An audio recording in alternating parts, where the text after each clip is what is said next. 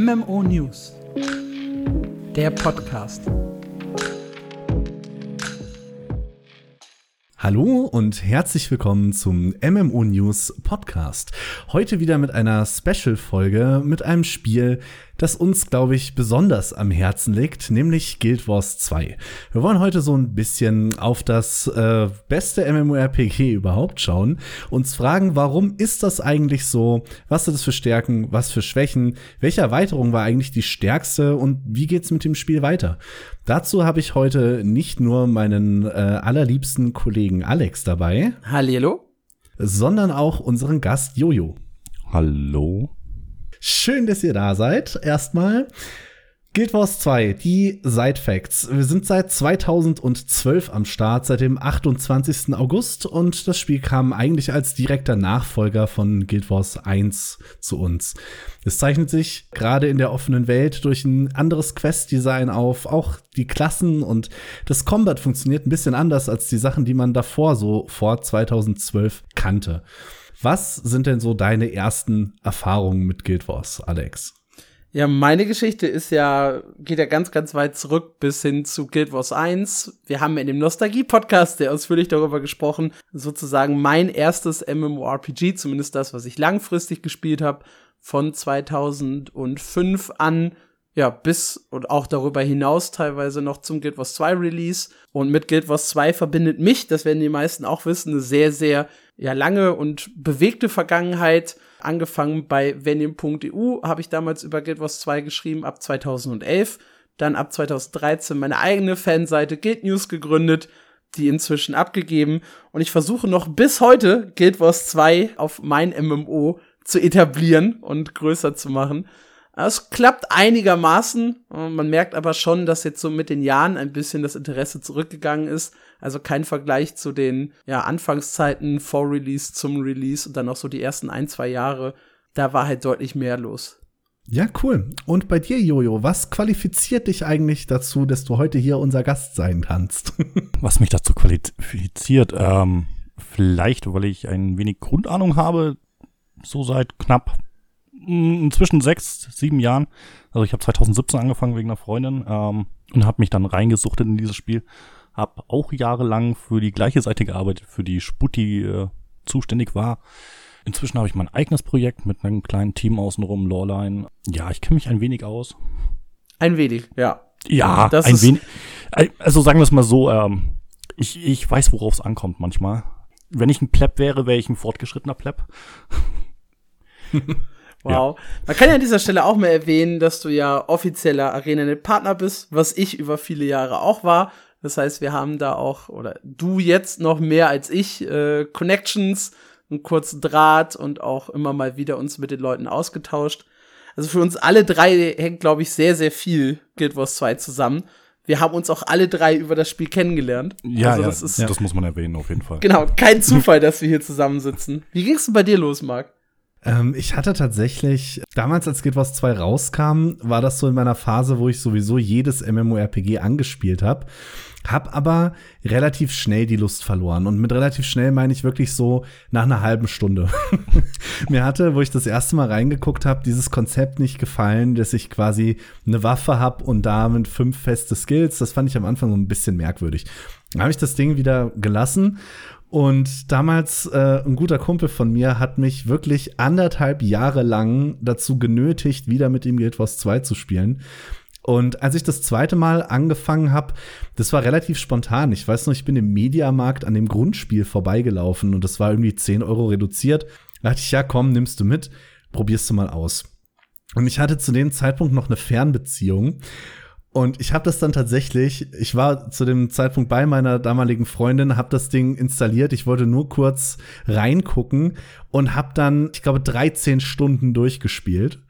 Und das war dann der Punkt, wo es um mich geschehen ist. Ich habe mich sehr, sehr ak aktiv und effektiv beim zweiten Mal in die Welt vor allem verliebt. Mir hat das Erkunden unglaublich viel Spaß gemacht.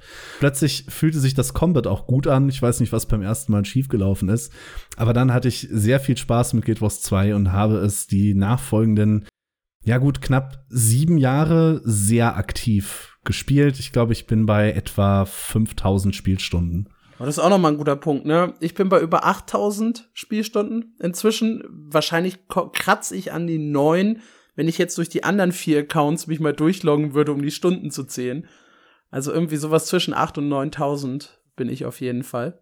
Also meine Spielstunden, äh, ich dürfte sogar an die 7000, vielleicht sogar knapp 8000 Spielstunden inzwischen haben. Ich habe sehr spät angefangen, also im Vergleich zu den anderen beiden bin ich ein Rookie. Aber du hast gut aufgeholt. Ja, ja, ich habe also ich habe gut aufgeholt. Ich trotz einer großen Pause in GW2, weil ich zu kurzzeitig GW1 durchgesuchtet habe. Aber auch eine spannende Entscheidung, dann von Guild Wars 2 wieder zurück zu Guild Wars 1 zu wechseln.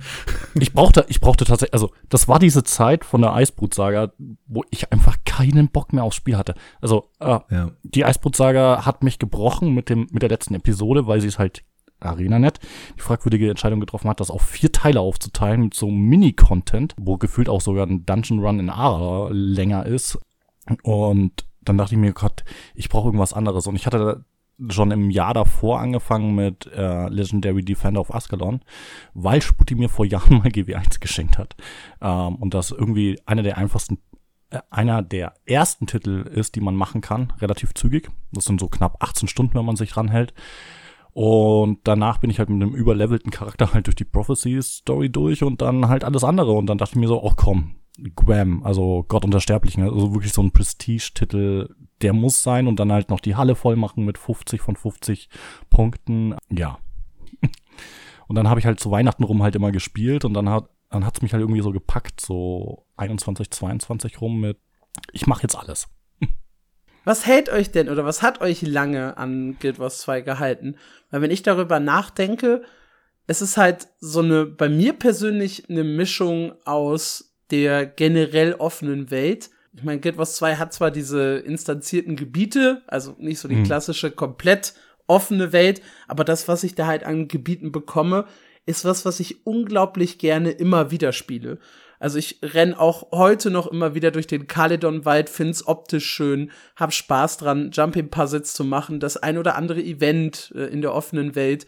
Ich find's immer noch geil und hätte mir mehr Gebiete wie das Harati-Hinterland gewünscht, wo halt wirklich so, ja quasi so eine komplett lange Eventkette existiert und ich mal vom linken Rand des Gebietes bis, bis zum rechten Rand mich durch Zentauren schnetze, was ich super cool finde. Und es ist halt für mich auch das Kampfsystem dieser Mix aus, ich habe zwar Tap-Targeting, das heißt, ich muss mein Ziel nicht direkt anvisieren und kann halt nicht so daneben knallen, aber gleichzeitig auch so ein bisschen Action-Combat-Feeling im Sinne von, ich habe eine Ausweichrolle, ich kann äh, irgendwie mit bestimmten Fähigkeiten auch wirklich aktiv blocken, ich muss mich mit anderen Fähigkeiten auch mal vom Feind wegbewegen. Es ist also unheimlich viel Dynamik für ein Tap-Target-Kampfsystem drin. Das ist für mich bis heute das beste Kampfsystem von allen MMORPGs. Ich komme ja eigentlich aus der RPG-Schiene. Also ich habe nie wirklich MMOs gespielt. Ich habe mal Final Fantasy 14 gespielt, bis mir die Grafikkarte abgeraucht ist. Ich habe mal WoW auf dem Private Server gespielt und das hat mich alles nicht so lang gehalten. Ich habe auch, glaube ich, irgendwie mal so ein Metin 2 Verschnitt gespielt. Das hat mich alles nicht so gehalten, weil es halt immer irgendwie so grindlastig war. Irgendwas hat gefehlt. Und ich hatte eine Zeit lang das Solospiel äh, Kingdoms of Amalur. Und das hat so ein flüssiges Kampfsystem, äh, das bis heute wahrscheinlich immer noch seinesgleichen sucht. Daran erinnert mich halt GW1 und auch dieses, diese, diese semi-realistische Grafik gepaart mit äh, Comic teilweise, die dieses Spiel halt wahrscheinlich noch in 30 Jahren ansehnlich genug macht, ohne dass es altbacken aussieht. Also wenn ich dagegen WoW hinstelle, reizt mich das wahrscheinlich in 30 Jahren nicht. Das sieht dann halt einfach aus wie Kubismus von Picasso.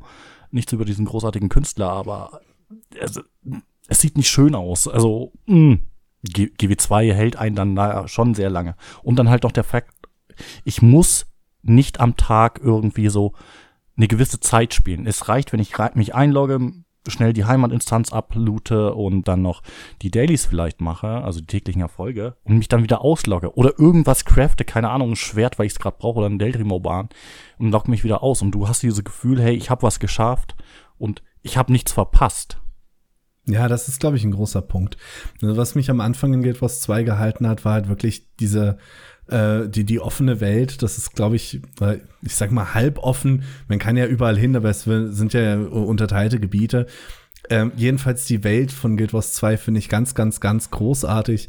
Ich glaube, diese ersten 100% äh, World-Erkundung war so mit einer der Momente, die sich in meinem Gaming-Leben am dichtesten manifestiert haben. Ja. Und auch äh, mein erster World Boss in Guild Wars 2, den werde ich nie vergessen, weil ich war komplett neu in dem Spiel, ich kannte mich nicht aus. Es war, glaube ich, mein zweiter oder dritter Tag. Ich war einfach nur so ein Level 35 Kackdieb, der da rumgelaufen ist und die Story gespielt hat. Und plötzlich bin ich da, er ist jetzt peinlich, ich weiß nicht mehr, wie sie heißt, diese Piratenbossin reingestolpert. Taylor Covington. Dankeschön. Und dann stand ich da und da stehen einfach, keine Ahnung, 200 Spieler und alle leuchten und du bist richtig so, boah, was geht denn hier ab? Wie cool ist das denn? Und das hat sich einfach komplett eingebrannt. Und in diesen Momenten glänzt Guild Wars, finde ich. Weil das gleiche hatte ich dann auch, keine Ahnung, 500 Stunden später, wenn du das erste Mal in Heart of Thorns die goldene Stadt einnimmst zum Beispiel. Das sind einfach so coole Momente und langfristig tut es das, was MMORPGs eigentlich nicht tun sollten. Es fokussiert sich nämlich, wie du schon sagst, eigentlich auf Casual-Spieler. Das heißt, ich kann mich kurz einloggen, ich kann eine halbe Stunde oder eine Stunde was machen und habe das Gefühl, ich habe was erreicht und ich habe nichts verpasst. Und ich kann das Spiel, weil es eben auch auf Gearscore etc. verzichtet, im Endgame halt auch einfach mal zwei, drei Monate liegen lassen und habe dadurch immer noch nichts verpasst. Und das, finde ich, macht Guild Wars zu, eigentlich zum stärksten MMORPG. Das ist was, was ich auch immer lobe, was aber auch ganz, ganz viel Kritik bekommt. Also ich habe genügend ja. Leute in den Kommentaren von meinen MMO gehabt, die sagen, ja, okay, wenn ich halt im Endgame nicht ständig neues Gear grinden kann, was fange ich dann mit mir an? Welchen Grund habe ich dann überhaupt noch zu spielen? Und da gibt's halt Leute, die auch sagen, sie sind von dem Einstieg so ein bisschen überfordert. Nicht klar einen Quest-NPC zu haben, nicht klar von A nach B laufen zu können, die Möglichkeit zu haben, unterschiedliche Dinge zu tun. Das kann oder schreckt tatsächlich einige Leute ab, was mich sehr, sehr überrascht hat. Für mich waren das auch immer die großen Stärken eigentlich des Spiels, ja. die dann halt für andere Leute zu echten Schwächen werden es war das erste MMORPG, wo ich nicht zu einem Questgeber zurücklaufen muss, um die Quest abzugeben. Das hat sich so gut angefühlt. Ja, es nimmt dich halt auch absolut gar nicht an der Hand. Also zum Beispiel Dodgen lernen oder so. Es gibt, ist, also inzwischen gibt's ja diese Tutorial-Erfolge oder Aufbauerfolge, wie man auch immer sie nennen will. Für jeden Charakter einzeln. Zwischenzeitlich gab es Tutorial-Erfolge, die sie dann wieder ins Archiv geschoben haben. Ähm, RIP an diejenigen, die APs sammeln und diese Punkte nie gemacht haben. Aber so Dinge wie Dodge Jump, Dodgen, Waffenwechsel, das wird alles so unglaublich rudimentär erklärt oder so gering beiläufig und dann so nach, keine Ahnung, 100 Tagen erklärt dir irgendjemand mal oder nach zwei, drei Jahren und du denkst nur so, ach, so funktioniert das. Und manchmal fühlt es sich gut an und manchmal denkst du dir so, hm, da könnte, könnten sie noch mal so ein bisschen nachpolieren manchmal steht irgendwie nur ein Hinweis bei einer Quest und du weißt nicht, was du machen sollst. Oder Herzen zum Beispiel. Hey, da heißt irgendwie, keine Ahnung, vertreibe Raben oder so. Und dann musst du erstmal so schalten. Okay, da ist vielleicht ein Stock oder irgendwie sowas. Ich weiß nicht, ich weiß jetzt gerade nicht, ob es dieses Herz wirklich gibt. Das ist nur so ein ja. dummes Beispiel. Aber es wird halt sehr, sehr wenig erklärt. Und manche wird das unglaublich verwirren und die werden dieses Spiel beiseite legen. Aber wenn sie sich dann mal durchbeißen, so die erste Karte, wenn man aus dieser Hauptstadt seines Volkes irgendwie rauskommt, also es gibt ja fünf Rassen, die man spielen kann, ähm, und dann zum Beispiel Königenthal für die Menschen, und dann mal rauskommt und dann über diese Karte hinauskommt, dann zieht das Spiel einen schon magisch in seinen Bann. Absolut. Ich habe so viele Flashbacks an die Anfangszeit, so dass ich bin auch vollkommen underlevelt irgendwie in die Kessex-Hügel gestürmt damals, um mir da ja die Events anzugucken und die Bosse und habe gegen Dinge gekämpft, gegen die ich eigentlich nicht kämpfen sollte. Und ich hatte ja dann auch mit Vanitas, der ja auch Mitarbeiter war bei Guild News, mit dem habe ich ja zu Anfang sehr sehr viel gespielt und wir haben dann mit Level 45, glaube ich, im Funkenschwärmer Sumpf gequestet und uns dann als Ziel gesetzt, verdammt nochmal, wir laufen jetzt einfach durch bis zum Ende des Spiels nach Ohr. Scheiß drauf. Dank der, der, dank der Wegmarkenfunktion konntest du dich ja immer überall wiederbeleben und du hattest halt so, ja, ich sag mal, Safe Spots. Das muss ich noch irgendwie erreichen, mich irgendwie dahin bewegen. Und es war ja egal, ob ich dann unterwegs 20 oder 30 oder 40 Mal gestorben war. Immer sind wir nur noch nackt da rumgelaufen. Das war so unglaublich großartig. Ich verbinde so viele schöne Erinnerungen mit dem Spiel. Das ist unglaublich. Ich weiß nicht, wie es früher war. Also ich, ich kenne es nur so von Hörensagen und alten Beiträgen. Das, das, das Skillsystem soll ursprünglich ja richtiger Bullshit gewesen sein, mehr oder weniger. Also dagegen ist jetzt die Spezialisierung, also die Spezialisierung für die Klassen und die Elite-Spezialisierung deutlich einfacher. Davor war es ein bisschen komplizierter mit Folianten, ähm, was unglaublich kompliziert gewesen sein soll. Hat das einige Leute abgeschreckt? Äh, ich war damals, ähm, ich sag mal, ich war noch nicht super tief in dem Spiel drin, als das dann tatsächlich geändert wurde. Ich weiß aber, als die Änderung kam, fand ich es ein bisschen schade, weil es war sicherlich komplizierter. Du hast aber auch ein gutes Stück Bildfreiheit verloren durch diese Änderung. Und meine erste Reaktion war eigentlich so, och, Schade. Aber das ist ja eigentlich genau der Kritikpunkt, den äh, ihr eben angesprochen hattet. Es wird ein Stück weit leichter. Es wird leichter erklärbar und man kann auch nicht mehr so viel falsch machen wie vorher. Ich glaube, dass Guild Wars 2 viele, viele andere Fehler gemacht hat. Von Marketingproblemen über äh, unklare Patch-Updates bis hin zur absolut falschen Reihenfolge bei den Erweiterungen, wo wir ja gleich so ein bisschen drüber debattieren werden. Ich glaube, dass das mit dem Skillsystem tatsächlich einer der vernachlässigbaren Punkte ist. Es ist jetzt einfacher und logischer geworden, aber es war jetzt vorher auch nicht so überkomplex, dass man sich da nicht hätte ein bisschen einarbeiten können. Das war kein Path of Exile.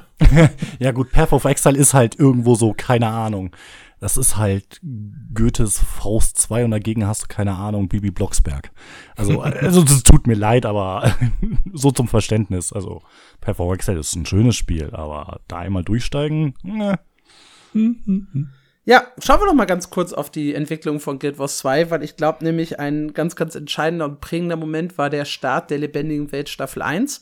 Die kam ja 2013 heraus und hatte ein ganz spezielles System, nämlich es kamen Updates, die so für zwei bis vier Wochen relevant waren, dann manchmal einen nachhaltigen Abdruck in der Welt hinterlassen haben, manchmal aber auch wieder komplett entfernt wurden. Und das hatte diesen ganz einfachen Grund. Die Geschichte hat sich wirklich auf den alten Karten abgespielt und dementsprechend ja Änderungen vorgenommen. Ganz am Anfang ging es damit los, dass plötzlich äh, Schneestürme auftauchten, dass die Schaufler und die Flammenlegion sich verbündeten, zwei feindliche Fraktionen und Angriffe starteten. Und es war auch unsere Aufgabe, diese Angriffe abzuwehren, Schilder für die Flüchtenden aufzustellen, damit die schneller den Weg in die großen Hauptstädte finden. Und das alles passierte dann halt nur vorübergehend, bis der nächste Step kam und wieder Änderungen vornahm. Und dann kam der nächste Schritt, wie zum Beispiel, dass die Kessex-Hügel komplett verwüstet wurden, was man auch heute immer noch sehen kann. Das sah da ja vorher ganz anders aus. Und das war ein unheimlich cooles System für mich, weil als Vielspieler, als jemand, der da echt aktiv war, konnte ich halt unglaublich viel machen. Man hat sich mit allen Spielern quasi an einem Ort fokussiert, man hat gemeinsam die Events gemacht, man hat Leute, die keine Ahnung hatten, was da passiert, angeleitet. Man hat Guides dazu geschrieben, was äh, der Webseite sehr, sehr gut gefallen hat. Und es war halt alles unheimlich dynamisch und spannend zu verfolgen. Das Problem, und damit hatte das Spiel lange zu kämpfen und kämpft es meiner Meinung nach immer noch ein bisschen, ist halt, dass sobald diese zwei bis vier Wochen rum waren, der Content halt verschwand und jemand, der nachträglich kam, das nicht mehr nachvollziehen konnte. Daraus entstand eine riesige Storylücke. Das ist zum Beispiel einer der Punkte, wo ich sage, wir hatten immer Schwierigkeiten, neue Leute wirklich an diese Geschichte heranzuführen, weil sie teilweise einfach Charaktere nicht kannten und weil halt plötzlich Sprünge da waren, die halt nicht nachvollziehbar waren für die Spieler. Ja, also Du müsstest da ja ein Lied von singen können, ne? Ja, ja, ich muss, ein, ich kann ein Lied davon singen. Also, keine Ahnung, die, die Grundstory vom Basisspiel einmal durchgespielt. Und dann kommt auf einmal so eine Videosequenz und auf einmal hast du so, hast du irgendwie so ein kleines Asura-Mädchen in ihrem Rollstuhl-Golem, äh, ein verweichlichtes Muttersöhnchen, ein Char an deiner Seite und denkst dir nur so, wer sind die drei? Und das wird nicht erklärt. Und das ist halt alles Content in der lebendigen Welt 1 gewesen. Gott sei Dank haben sie es letztes Jahr alles wiedergeholt. Äh, mehr oder weniger. Manche sagen, mh, hm, es fehlten ein paar Sinnabschnitte, aber für jemanden, der das nach nie erlebt hat, finde ich es immer noch schlüssig. Allerdings muss ich gestehen, ich habe damals das Wiki großteils verschlungen, um mir irgendwie diesen Content herzuleiten und da großes Lob an die englischen und deutschen Wiki-Schreiber, die dann echt guten Job machen. ja, ich weiß nicht. Äh, es kam halt jetzt irgendwie dann elf Jahre zu spät, ne? so gefühlt. Ja, gut, das also auch wieder hab, äh, Ich habe tatsächlich Living World 1 auch nicht spielen können. Ich war knapp zu spät. ähm, und habe das dann nach Heart of Thorns nachgeholt, sowohl zwei als auch äh, das Video zu eins. Und da ist halt echt eine riesen Story-Lücke da, weil mich hat es, wie du gerade sagtest, unglaublich gestört. Diese Charakter scheinen deine besten Freunde zu sein, die dich schon ewig kennen und die ploppen einfach aus dem Nichts auf. Ja, es ist es ist so wild. Keine Ahnung, so, hallo, huhu, ich bin da. Ja, wer bist Äh, du wer denn? seid ihr? Ja, ich liebe dich auch. Ganz toll. Ich hatte doch, ich, ich hatte doch gerade noch die wunderbare Kate, ich hatte den Dully Logan, ich hatte Whitlock an meiner Seite und er mit ihrem Wolf und auf einmal habe ich komplett andere da. Wer seid ihr? Was macht ihr hier? Ja, das war, war super störend. Ich finde aber, je länger ich dann an der Story dran geblieben bin, desto weniger hat es mich gestört, dass da irgendwie Living World 1 fehlt. Ja. Auch weil die ja jetzt nicht so 100 Prozent, aber ich sag schon mal größtenteils vom Rest dieser großen Haupthandlung losgesponnen war eigentlich. Ah, ja, ja. Darf ich ein, äh, ich, ich, lege Einspruch rein. Also für die Gesamtstory ist Living World 1 äh, für Kontexterschließung unglaublich wichtig. Also ähm, Vorsicht, Spoiler-Warnung, glaube ich, für diejenigen, die es noch spielen wollen. So, jetzt. Ähm, wir kriegen unglaublich guten Pro äh, Antagonisten, nämlich mit äh, Scarlett Dornstrauch, ähm, die einen an der Waffel hat, nachdem sie in irgendeine Maschine steigt. Ähm, mehr sage ich dazu nicht.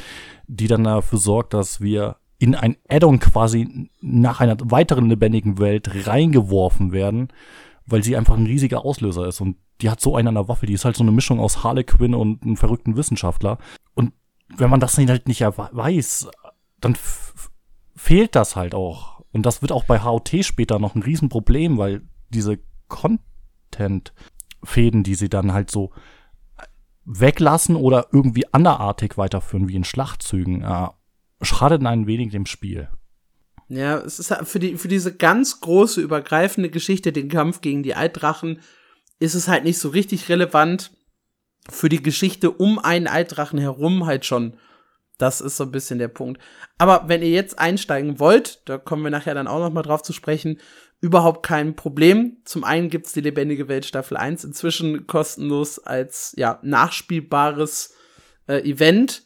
Halt nicht, wie, wie Jojo schon gesagt hat, nicht komplett, aber halt doch mit den wichtigsten Eckpunkten, sodass ihr alles verstehen könnt. Und zum anderen hängt da so viel Story vorne und hinten dran, dass ihr sowieso erstmal hunderte Stunden beschäftigt seid. Also das lohnt sich in jedem Fall. Was dann halt folgte, das war die erste Erweiterung Heart of Thorns. Ähm, und dann weitere lebendige Welt-Episoden und mit Path of Fire und End of Dragons zwei weitere Erweiterungen. Bevor wir uns aber den Dreien widmen, möchte ich an dieser Stelle ein ganz kurzes Gewinnspiel ankündigen, das auf unserem Twitter-Account jetzt gerade läuft. Und zwar könnt ihr eine Version von Guild Wars 2 End of Dragons gewinnen. Dafür müsst ihr lediglich den passenden Tweet, der steht dann auch in den Show Notes mit drin, äh, liken und retweeten. Und gerne dürft ihr darunter auch kommentieren, wann ihr mit Guild Wars 2 angefangen habt, was so eure schönsten Erinnerungen sind. Wir lesen uns da sehr, sehr gerne ein. Das Ganze wird eine Woche laufen. Das heißt also bis zum Kalender lügt nicht, 20. April. Und ja, wünschen allen Teilnehmern viel Erfolg und dann halt viel Spaß in der Welt von Guild Wars 2, wenn es euch da hinführt. So ist kein Sponsor, das ist äh, von mir, der Code.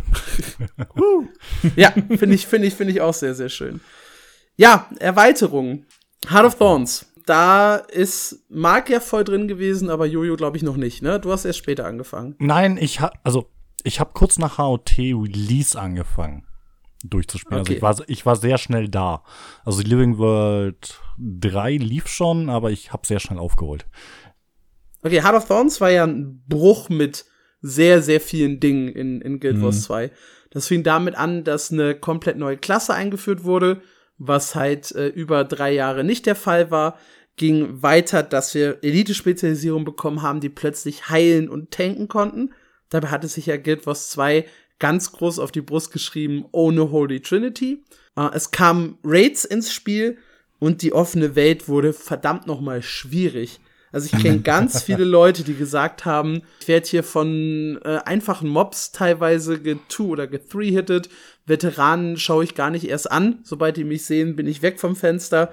Die ganz, ganz viele Schwierigkeiten hatten, in die Erweiterung einzusteigen. Wie war es bei dir? Bei mir? Ja, bei dir, Marc. Ich habe Okay. gesagt, du bist als einziger dabei gewesen. Ja, also, ja, tatsächlich. Ich kann das ein bisschen nachvollziehen, weil ist vielleicht eine kontroverse Meinung. Ich werde sie im Laufe dieses Podcasts noch ausführen.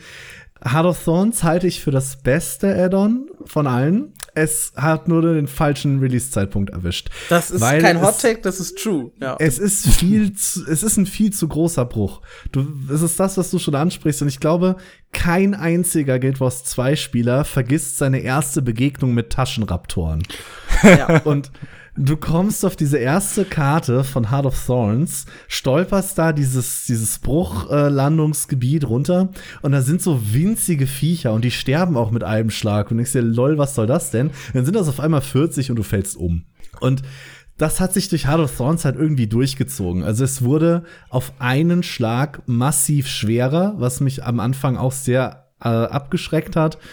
Und äh, zum anderen, was man von Guild Wars 2 auch nicht kannte vorher, es war plötzlich, ich mag es jetzt nicht Grindfest nennen, aber man musste plötzlich grinden, um weiterzukommen. Also die Story fängt sehr, äh, sehr früh an, quasi. Du wirst da reingeworfen, mach das, mach das, mach das. Und irgendwann ist dein nächster Punkt in der Hauptstory quasi, erreiche den nächsten Level, um weiterzumachen diesen Punkt hast du in Heart of Thorns ein paar Mal und das hat mich unglaublich gestört, weil ich finde auch bis heute, das passt nicht zu dem Konzept Guild Wars 2. Deswegen, ich habe die Story von äh, Heart of Thorns dann durchgespielt und habe das Ganze dann tatsächlich fast zwei Jahre liegen lassen und habe dann die 100% in Heart of Thorns auch tatsächlich erst nach Path of Fire gemacht. Ja, also ganz am Anfang war es ja richtig schlimm, wo man dann noch die Itzel Mastery für, für, für das Gift irgendwie auf Stufe 4 haben musste, um zum letzten Story-Abschnitt zu kommen. Okay, das habe ich nicht nicht miterlebt, aber den Rest habe ich tatsächlich auch miterlebt. Wir hatten noch diese netten Hunde, die alles gewone-shottet haben, wenn sie von hinten angegriffen haben. Das haben sie irgendwann auch genervt. Sie haben halt eine Menge, also auch wenn ihr heutzutage Heart of Thorns spielt oder auch schon ein halbes Jahr später gespielt habt, es war viel, viel, es ist schon viel, viel leichter geworden, als das, was ursprünglich der Punkt war. Ich sehe auch hier gerade in den äh, Notizen, die Jojo netterweise gemacht hat, dass halt auch viele Heldenpunkte äh, nur in der Gruppe erledigt werden konnten, vor allem zu, zu Beginn. Dieser Vampir auf dem Luftschiff, ne? In der Was habe ich ja. geschrien? Also inzwischen soll er angeblich, also für semi-geübte oder auch geübte Spieler tatsächlich auch solo super machbar sein.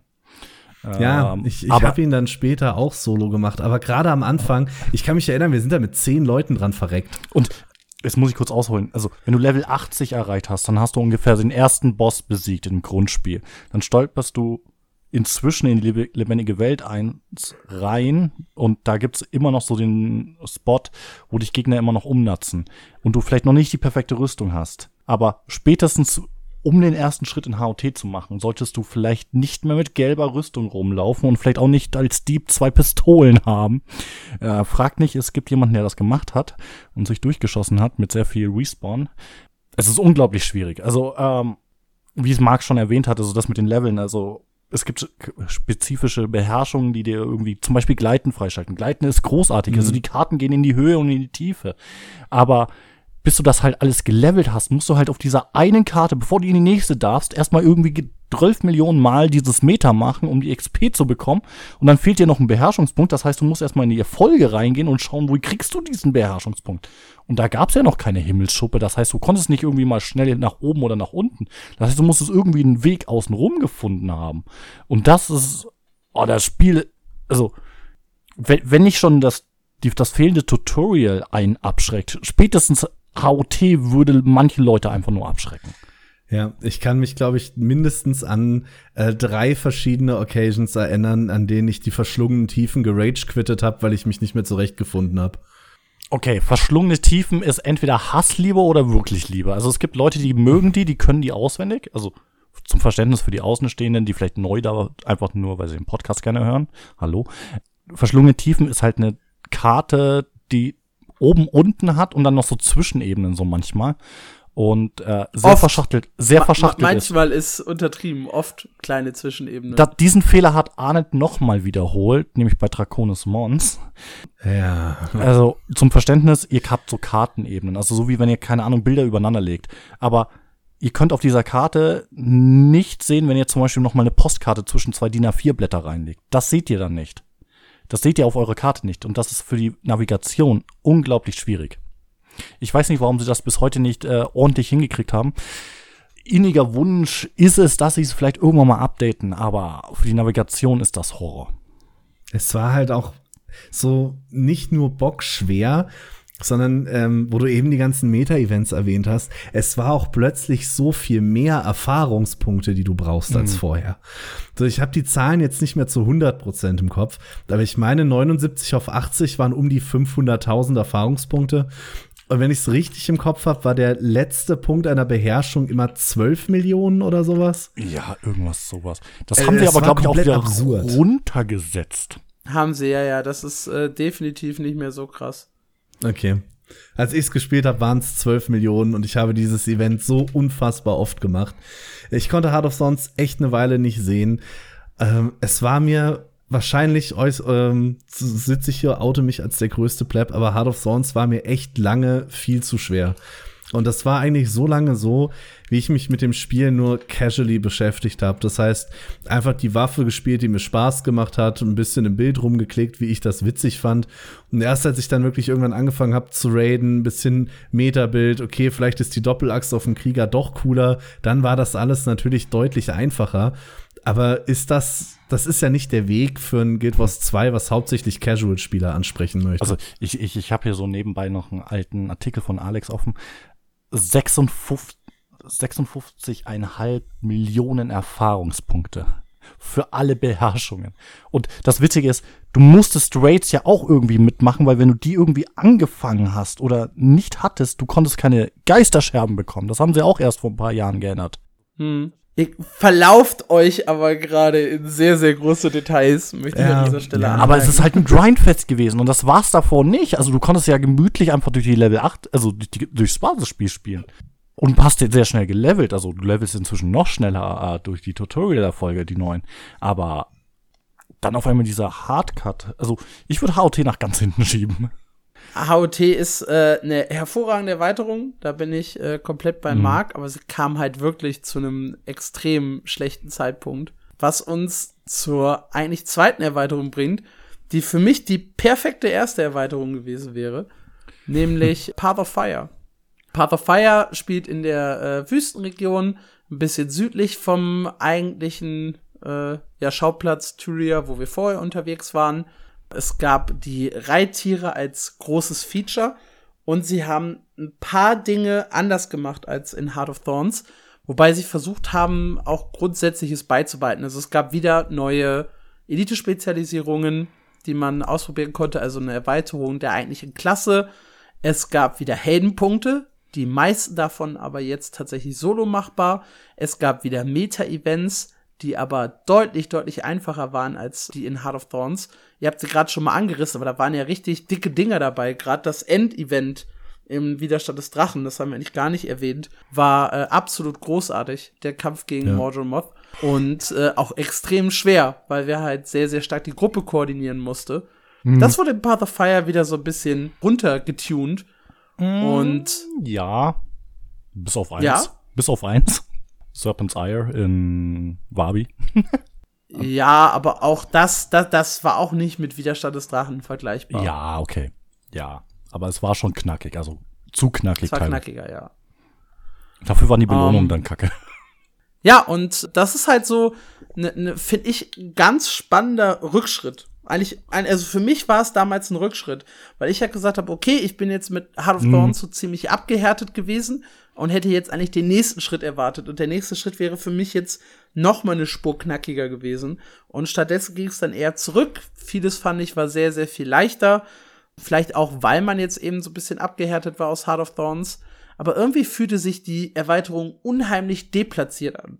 Auch wegen der Story übrigens.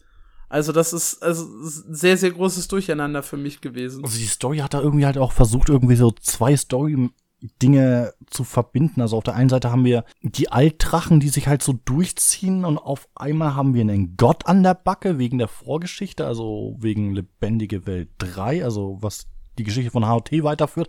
Weil wir haben einen Gott an der Backe, also Altdrachen ist jetzt nicht mehr so. Jetzt beschützen wir, also eigentlich besiegen wir Altdrachen, jetzt beschützen wir sie. Und dann kommt auf einmal so als Fanservice für die ganzen GW1-Spieler auf einmal dieser Licht wieder zutage, den keiner kennt, der das GW1 nicht gespielt hat. Und du denkst dir nur so, warum, wer ist Pallava Ignatius Lot? Joko. Und du denkst dir nur so, wer ist das? Dann gibst du dich als ihn aus und dann bekämpfst du den Gott und zwischenzeitlich stirbst du und äh? Also keine Ahnung, so als hätte ein Kind irgendwie so einen Stift genommen auf ein DIN A4-Blatt, ein Bild gemalt und meinte so, das ist die Storyline, die machen wir. Ja, ich weiß nicht. Path of Exile, äh, Path of Exile, Path of Fire. ich hatte mich sehr darauf gefreut. Ich hatte äh, ein ähnliches Erwachen wie Alex. Also ich fand's zu leicht mhm. schon fast. Wobei ich äh, sagen muss, ich fand's angenehm leicht. Das war wirklich noch, ich habe Heart of Thorns, wie gesagt, ich glaube, erst kurz davor oder kurz danach gespielt. Ich fand es tatsächlich ganz angenehm, dass der Schwierigkeitsgrad ein bisschen runterging mit Path of Fire. Die Mounts fand ich natürlich unglaublich cool.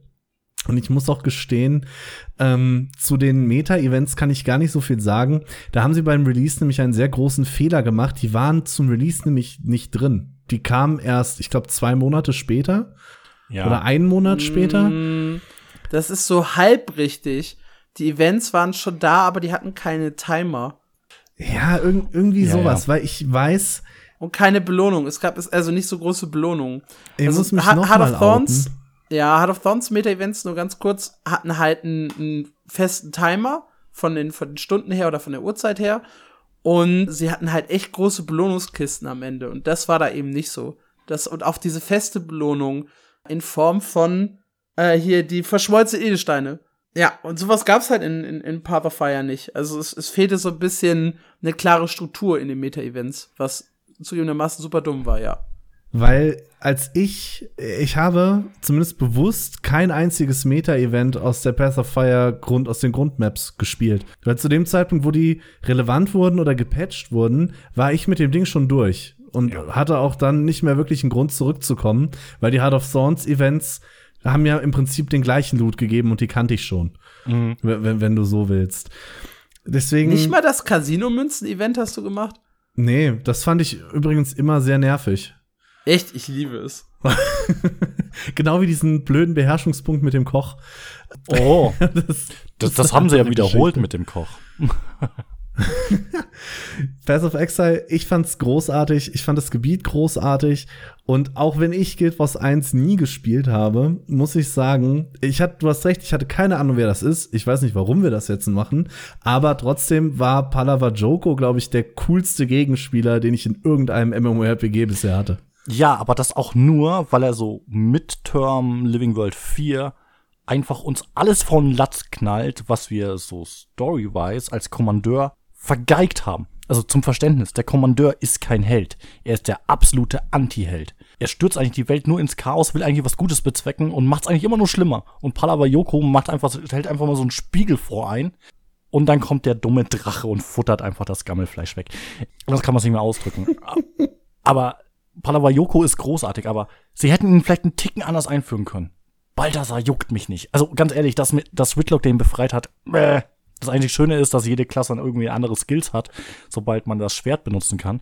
Aber also so tief. Ich erinnere mich auch fairerweise nur noch an Palava Joko. Diese ganze Balthasar-Geschichte ist in meinem Kopf irgendwie untergegangen. Sie also, ist so nebensächlich. Du hast jetzt die Eckpunkte genannt. Ich weiß noch, irgendwie Whitlock hat ihn befreit, ja. dann hauen wir ihm auf die Mütze, dann ist er wieder weg. Aber viel mehr ist davon bei mir auch nicht hat er sich noch als Mursat Lazarus ausgegeben. Ja, aber das war eine Living World 3 am Ende. Also, ja, ja genau. Also, das ist ganz krude. Also, da muss man schon deep drin sein. Also, von allen Add-ons hat Path of Fire für mich halt so die banalste Story. Und wie gesagt, Palawayoko und auch dieser Punkt, dass man als Kommandeur stirbt und Palawayoko kennenlernt. Das ist irgendwie das Einzige, was hängen bleibt. Ja, mir haben die, die Maps und die Pets, haben, äh, Mounts haben mir halt sehr, sehr gut an dem Addon gefallen. Was ich auch ein bisschen schade finde, ist tatsächlich oben im Wüstenoldland, dass man zu wenig von den Zwergen mitbekommt das wird später nochmal irgendwie wichtig mit Heißbrutsaga. Aber ja, ansonsten, stimmt. Das, also das Ödland finde ich oben tatsächlich auch immer noch die schönste Karte, so von der Abwechslung her. Aber die Karten, ah, die Karten, also ich habe das Gefühl, die Reittiere wurden zuerst designt und dann die Karten auf die Reittiere. Ist ja auch gut so. Also ich Das finde finde ich auch genau das merkst okay, du und ja. das ist großartig, weil das macht sorgt dafür, dass sich die Karten so gut anfühlen, meiner Meinung nach. Also die Reittiere, Und also die Reittiere machen das ganze Add-on eigentlich gut. Also zum Verständnis, wir haben einen Raptor, der, der kann echt weit springen. Wir haben einen Rochen, der kann inzwischen sogar tauchen, ähm, was er am Anfang nicht konnte, aber er kann unglaublich gut über Wasser gleiten, über Treibsand. Wir haben einen Schakal, äh, der durch so Sandportale durch kann, also so ein bisschen so wie Stargate, was viel zu wenig genutzt wird. Wir haben einen Springer, der unglaublich schnell in die Höhe kommt. Und dann gab's halt das Witzige ist, auf den Teaserbildern war er immer drauf, der Greif, aber niemand hat's gereilt. Irgendwann mal kam mal irgendwie ein Spieler auf Reddit, hey, er hat einen Greif freigeschaltet. Der hat auch ein Paket von Arnett damals bekommen. Als erster Spieler, der weltweit den Greifen freigeschaltet hat. Der Greif ist großartig. Ja, die ganze Geschichte mit dem Greif war generell ein Geniestreich, dass der plötzlich einfach da war. Ja, ja, und das war genial. Und es gibt so gute äh, Videos mit, von Leuten, die den Greifen unglaublich gut beherrschen. Also so reittiermäßig, ähm, es ist wahrscheinlich immer noch die, die größte Cash-Cow, die ganzen Skins für die Reittiere, die es inzwischen gibt. Äh, inzwischen in der End of Dragons-Varianten. Ähm, aber Er ist ja auch so gut, dass ihn WoW kopieren musste, ne? Zumindest in Teilen. wenn man fair ist, wurden da zwei Reittiere kopiert. ja, ja. Aber es ist, es ist schon auffällig. Ja, äh, unglaublich auffällig. So gut ankam. Was mir viel wichtiger irgendwie ist, so als Endcontent-Spieler, also was ich ab und zu mal spiele, ist halt die Klassenvielfalt. Also es wurde halt noch mal eins draufgesetzt. Also man hat ein bisschen so die, versucht die Trinity noch mal ein bisschen aufzubrechen. Also, also von Tank, Heiler und äh, Damage-Dealer. Und auf einmal kamen dann Klassen irgendwie so zum Vorschein, die du sonst nie gesehen hast oder wenig gesehen hast. Also ich erinnere mich zum Beispiel an die Feierbrigade, also Aufwiegler und äh, Abtrünniger, die dann zum Beispiel in fast jedem Squad irgendwie vertreten waren, was sie teilweise immer noch sind. Nur halt mit anderen, ähm, ich glaube, keiner nennt es mehr Feierbrigade. Das war damals halt so gängig. Ja, es waren auch einige Sachen echt OP. Also gerade der, der Pestbringer als Nekromant Ja. hat halt echt sehr, sehr, sehr, sehr stark overperformed äh, im PvP-Inhalten. Also und, und auch der Damage Peak ist höher gekommen, gegangen. Also noch mal höher. Also die Klassen haben noch mehr Schaden gemacht. Was dann teilweise wieder zurückgestuft wurde, aber so mit, gefühlt mit jedem Addon geben wir einfach noch mal so 10k Schaden mehr drauf. auf alles. Ähm, was ganz spaßig auf der einen Seite ist, aber dadurch wird der Content auch härter. Und dann fragt man sich, Ja, wobei der Content wurde eher leichter als härter Ja. dadurch. Vor allem halt die, die alten Inhalte. Was auch ein Problem war. Ja, wenn man sich so zurückerinnert an äh, die Anfangszeit, wie lange man in Dungeons gebraucht hat Ja. und was inzwischen für Speedruns aufgestellt werden, das ist absolut insane. Also gut, der Harvest Temple CM wird irgendwann mal wieder leichter mit dem nächsten Addon. Ähm, Wenn es neue Spezialisierung gibt, dann wird der wieder sehr leichter, für den nächsten Content wieder halt unglaublich schwer. Also es bedingt sich halt immer gegenseitig. Ja, nach Path of Fire ging es dann weiter mit äh, ne, der besagten lebendigen Welt Staffel 4 Oh, ist da nicht. und äh, ja, der Himmelsschuppe als Gamechanger hast du in deine Notizen Ja, ja. geschrieben. Ist sie ja auch. Also sie ist die eierlegende Wollmilchsau unter den äh, Reittieren. Sie kann alles, aber nicht so wirklich richtig. Ich weiß nicht, ich habe die Himmelsschuppe immer echt wenig benutzt. Ich bin, ich bin so ganz traditioneller Raptor für schnell und weit, Hase für hoch, Greif für den Rest. Ja, Ja, das mache ich teilweise auch immer noch, aber die Himmelsschuppe ist halt, die kann halt irgendwie alles so ein bisschen, weißt du? Die Die Himmelsschuppe war mein Go-To-AFK-Mount, weil sie am coolsten aussieht, wenn du einfach irgendwo rumschwebst. Du kannst dich in Das der Luft, immer du kannst in der Luft stehen und wirst nicht angegriffen. Genau. Das ist, das ist super. Aber ansonsten so wirklich den Nutzen hatte ich bei ihr auch selten. Da bin ich bei Alex. Echt jetzt? Okay, also vielleicht habe ich es auch irgendwie fälschlicherweise so ein bisschen anders im Gefühl, dass sie halt doch zu viel kann. Also wird später auch so mit, also rückwirkend für HOT ist die Himmelsschuppe, du brauchst wozu gleiten. Also musst gleiten ja nicht unbedingt können. Du kannst also in Mhm. der gleichen Zeit dir inzwischen die Himmelsschuppe mehr oder weniger ähm, komplett austrainieren und heranzüchten. Also inzwischen auch ohne großes Timegate von einem Tag ähm, pro Schritt. Und dann ähm, sind die Karten ein Pipifax, also grasgrüne Schwelle in HOT ist mit der Himmelsschuppe zu erkunden. Unglaublich einfach inzwischen. Ich kann mich da noch äh, Path of Fire Release an eine genau umgekre- äh, umgekehrte Situation erinnern. Es gibt in der ersten Map von Path of Fire diesen Beherrschungspunkt in der Mitte von dem Treibsandgedöns, mhm. relativ nah von der Stadt. Und ich weiß noch, es war kurz nach Release und da haben alle probiert, wie gesagt, kurz nach Release. Wir hatten den äh, Schweberochen noch nicht, mit dem man da dann einfach eigentlich rüber kann. Und alle haben probiert, da irgendwie mit dem Raptor dran zu springen mhm. und durchzukommen. Und dann musst du einfach nur kurz an Heart of Thorns denken. Und ich bin damals in die Stadt zurückgelaufen, bin einfach auf die höchste Pyramide geklettert und von da aus rüber äh, geklitten. Das ging nämlich. Und alle haben mich angeguckt, so, wie zur Hölle hast du das gemacht? Das geht mit dem Raptor doch gar nicht. Und ich so, korrekt. ich, hatte, ich hatte damals schon den, den Springer, ich Profi, ich war schon ein Gebiet weiter und bin zurückgekommen und habe auch die ganzen Massen da stehen sehen. Und bin einfach dem Springer die Wand hoch und habe mir da einen Felsen gesucht und von da aus dann rüber geglitten.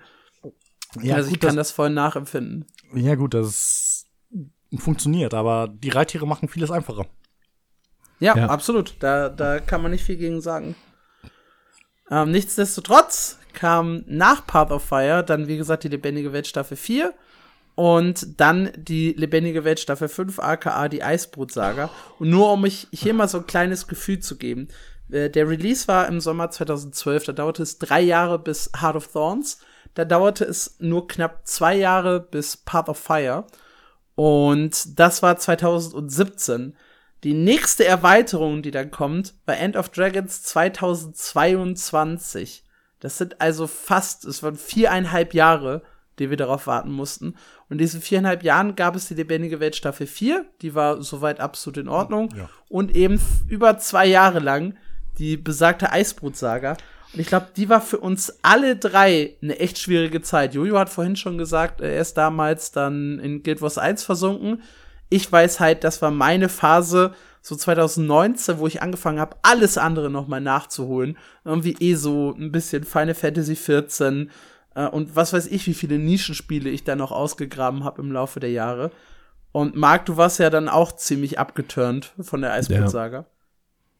Ich bin halt jemand, ich spiele gerne Sachen fertig. Und in der ganzen Zeit in Guild Wars 2, ich habe jetzt nicht alle Erfolge gegrindet, aber ich wollte zumindest immer auf dem maximalen Level sein, also zumindest alle Beherrschungspunkte mitnehmen, die man in dem Addon kriegen kann. Und das ging in der lebendigen Welt, in Heart of Thorns, Path of Fire, ging das immer sehr, sehr gut. Ein paar Sachen waren ein bisschen nervig, aber es war nie irgendwie blöd. Also es hat sich immer noch irgendwie rewarding angefühlt. Und dann kam die Eisbrutsaga. Ähm, ich war anfangs sehr guter Dinge, weil die Prologkarte, dessen Name mir immer wieder entfällt, aber die war tatsächlich sehr cool Trott mit diesem Char-Festival. Genau. Da hatten sie eben auch dieses äh, Event mit dem Metal-Konzert, äh, irgendwelche Rollkäferrennen. Und das fand ich tatsächlich noch sehr, sehr cool. Und danach ging es halt so, so stark bergab und jede Episode war noch kürzer und noch langweiliger und mit noch weniger Inhalt. Und man hat immer darauf gewartet, dass es irgendwie noch besser wird. Und ich habe auch noch weiter gespielt, weil hoffentlich kommt's bald, hoffentlich wird's bald gut. Ähm, dann kam das Update äh, mit dem, ich glaube, Drizzlewood Forest hieß mhm. die Map, die so ein bisschen DVW-mäßig aufgebaut war. Genau. Und äh, da waren die, ich sag mal, Beherrschungspunkte schon sehr sparsam verteilt. Und ich kann mich daran erinnern, es gab diesen einen Erfolg, der hat einen Beherrschungspunkt gegeben, dass du einfach, ich glaube, es waren 5000 Marken von allen drei Marken, die du einsammeln konntest, einsammeln musstest. Und das hat dir einfach nichts gebracht. Also in, vorher war es halt immer irgendwie der Fall, sammel vielleicht 300 Dinger davon, aber das war nie die Aufgabe. Es war quasi die Aufgabe, hol dir fünf Skins und die haben dann halt so viel gekostet. Und im Drizzlewood Forest war es dann halt wirklich nur, sammel 5000 Stück. Warum? Weil. und das, das war so unbelohnt. Und das habe ich aber auch noch mitgespielt und ich glaube, das hat mir dann den letzten, äh, das letzte Ding gegeben, weil an dem Tag, wo ich diese Kack 15.000 Marken gesammelt habe, 5.000 von jeder Fraktion, hatte den letzten Beherrschungspunkt, habe ich Guild Wars ausgemacht und ich glaube für vier bis fünf Monate nicht mehr angemacht. Ja, und dann kam End of Dragons, wenn auch mit äh, gut einem, ich glaube, Dreivierteljahr ja. Verspätung zu dem, was sie ursprünglich geplant hatten. Ja, also das heißt auch da mit einer langen Content-Lücke. Ja, Gott sei Dank gibt's Festivals, ganz ehrlich. ich glaube, sonst wären die Leute nicht da geblieben. Aber die Festivals alleine haben halt dann äh, doch nicht jeden bis dahin getragen. Trotzdem, End of Dragons war für Guild Wars 2 ein sehr, sehr guter, eine sehr, sehr gute Erweiterung. Da gab es dann auch die Statistiken, wo die Entwickler gesagt haben, hey, wir haben unsere Spielerzahlen im Vergleich zu vorher verdreifacht. Es waren die besten Einnahmen, die das Spiel generierte äh, innerhalb eines Jahres seit 2015, beziehungsweise innerhalb eines Quartals, seit 2015, seit eben Heart of Thorns. Das heißt, es gab sehr, sehr viele positive Aspekte an End of Dragons. Was fandest du denn geil, Jojo? An End of Dragons? Um, ja. Also ich habe ja GW1 gespielt, also es ist halt wie so ein Heimkommen. Fast jede Karte fühlt sich an, wie sie in GW1 ist, also großteils. Also nur, dass halt die Karten größer sind. Also die GW1-Karten so ungefähr fünf Stück geben so ungefähr eine Karte in GW2. Wir haben vier Karten, naja, fünf inzwischen, wenn man äh, jetzt den neuen Content mitzählt. Und es fühlte sich an wie Heimkommen. Manche hassen zum Beispiel den Echowald inzwischen, also wo ähm, Lachsen und Kör wo die Cursig daheim sind und ähm, manche haben so äh, Vietnam-Flashbacks wegen ähm, äh, den verschlungenen Tiefen, weil es halt auch wieder so verwinkelt ist, aber es fühlt sich an wie Heimkommen. Naja, wenn man nicht so ganz poppige Farben mag, ist man vielleicht von der ersten Karte unglaublich abgeschreckt, weil sie halt sehr viel Bonbon-Töne hat, sehr viel Türkis, sehr viel Rot, sehr viel Pink. Ähm, aber gut, es ist asiatisch angehaucht, ähm, muss man mögen. Ähm, storymäßig äh, eher so Mittelmaß. Ähm, also ich hab's. Echt? Ja, also es hat seine Höhepunkte. Ähm, auch dieser Stories-Strang, der seit, sich seit GW1 so durchzieht mit den ganzen Altrachen und so, dass der endlich mal einen Abschluss findet, ist ganz gut. Ähm, aber es fühlt sich so ein bisschen mh, hm, gestaucht an, also so, so ein Ticken mehr, also auch, dass die Ätherklingen zurückkommen, also das sind eigentlich Gegner aus der lebendigen Welt 1, fühlt sich gut an, aber manchmal auch so deplatziert. Hattet ihr das nicht, dass dieses Gefühl, dass es so nichts Ganzes, nichts Halbes ist? Also für mich, ich habe es auch in einem äh, Test auf mein MMO geschrieben, beziehungsweise im Anspielbericht, äh, ist es die beste Story, die beste Erweiterungsstory, die äh, Guild Wars 2 jemals geliefert hat. Uh, und zwar, weil ich halt von Anfang bis Ende Action habe. Also wir haben vorhin in Heart of mhm. Thorns darüber gesprochen, dass wir halt echt viele Phasen hatten. Da mussten wir leveln, da gab's Filler, Heldenpunkte sammeln, Beherrschungspunkte sammeln, dies, das, dann noch mal links eine Aufgabe erledigen. Wir hatten auch teilweise Story-Aufgaben, die sich sehr zäh spielten. Ich habe da so ein Flashback an irgendwie, wobei ich glaube, das war Lebendige Welt Staffel 3 gerade, das Tra äh, Training mit Aureen das, auf jeden Fall gab es immer mal wieder so, so, so Filler-Phasen, wo ich so dachte, boah, das, das muss jetzt echt nicht sein. Und das ist halt echt sehr, sehr stumpf und auch sehr einfach gehalten. Und die Story von End of Dragons hat das halt nicht. Ja, sie wirkt zum Ende wieder gerusht. Ja. Übrigens absolut jede Erweiterung von, von Guild Wars 2. Ich weiß nicht, ob sie zum Ende echt immer Zeitnot haben oder ob sie einfach nicht gut darin sind, einen, einen ordentlichen Übergang zum mhm. Ende zu schaffen aber es war halt die, die ganze Zeit Action drin. Ich hatte keine Phase, wo ich mir gedacht habe, boah, äh, hier muss ich jetzt irgendwie was, was richtig Dummes machen oder ein einziges Mal gab es wirklich was, wo ich mich so ganz kleines bisschen genervt gefühlt habe. Aber insgesamt war es halt zackig, das Tempo war gut, ich musste nicht viel zwischendurch grinden, ich musste nicht viel zwischendurch auf den Karten machen. Ja. Äh, anders als jetzt zum Beispiel im neuesten Patch, oh. ja, wo es dann auch wieder so eine Eventaufgabe gab und so. Das haben sie sich halt ziemlich gespart in End of Dragons und das fand ich sehr, sehr gut. Und da war halt für mich eben auch dieser Nostalgie-Aspekt echt wichtig. Ich gebe euch lustigerweise beiden recht. ich fand es spielerisch ganz gut. Ich fand es aus der Sicht immer immersive mit so ein bisschen Story. Ich finde deplatziert war ein gutes war ein gutes Wort, weil ich finde Guild Wars, ich hatte es ganz am Anfang erwähnt, für mich hatte die Welt immer so eine ganz besondere Anziehungskraft. Und das hatte viel damit zu tun, weil ich der Meinung bin, dass äh, Tyria sehr lebendig wirkt. Und in einer lebendigen, richtigen Story habe ich halt nicht durchgehend Action. Wie, wie ich das in End of Dragons der Fall habe. Und ich fand das zwar spielerisch ein bisschen langweilig, zugegeben, Aber vom, vom Story und vom Immersive Point of View fand ich das großartig, dass ich da mit äh, Oreen trainieren kann, dass ich meine Himmelsschuppe aufziehen muss und mit ihr Verstecken spielen muss. Natürlich ist das jetzt nicht actionreich, aber ich finde, es fügt sich einfach so gut in diese Welt ein. Und auch das hat mir ein bisschen gefehlt in End of Dragons. Halt, du durftest hatte ja- Oreen mit einem Fisch füttern, okay? War, bist du nicht damit zufrieden gewesen? Wenig. Ich hatte halt echt Angst, dass sie die Story verkacken. Ich habe immer gesagt, bitte, bitte geht nicht zurück nach Kanter. Sie Ja. haben Kanter am Ende von, von Guild Wars 1 halt abgeschottet und gesagt, okay, wir hassen alle anderen Völker, ja, wir vertreiben die, die Tengu bei uns und es gibt nur Menschen.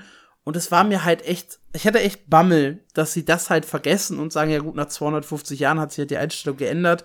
Piff, paff, tschüss, äh, wir machen jetzt unser eigenes Ding. Aber ich war von Anfang an, als ich dahin, äh, dahin kam, verhasst. Ja, ganz viele Leute mochten mich nicht, ganz viele Leute waren skeptisch. Also gut, ich bin Sevari, ne, ich bin halt kein Mensch. Also ich, ich, ich wurde halt nicht toleriert von den Leuten da. Oder ich wurde ja maximal äh, toleriert, aber eben nicht akzeptiert von ihnen. Und sich dann vorzustellen, dass ausgerechnet ich der, der, der Retter bin und äh, den, den Frieden bringe, das, das war ja für die alle total hirnrissig, diese Vorstellung. Die hatten eine geile Welt und ich störe da jetzt plötzlich mit meinem abgestürzten Luftschiff. Und das fand ich halt sehr, sehr gut und sehr, sehr stimmig. Und vielleicht war es dann auch wirklich nur diese Erleichterung, aber ich äh, fand die Story wirklich, wirklich gut.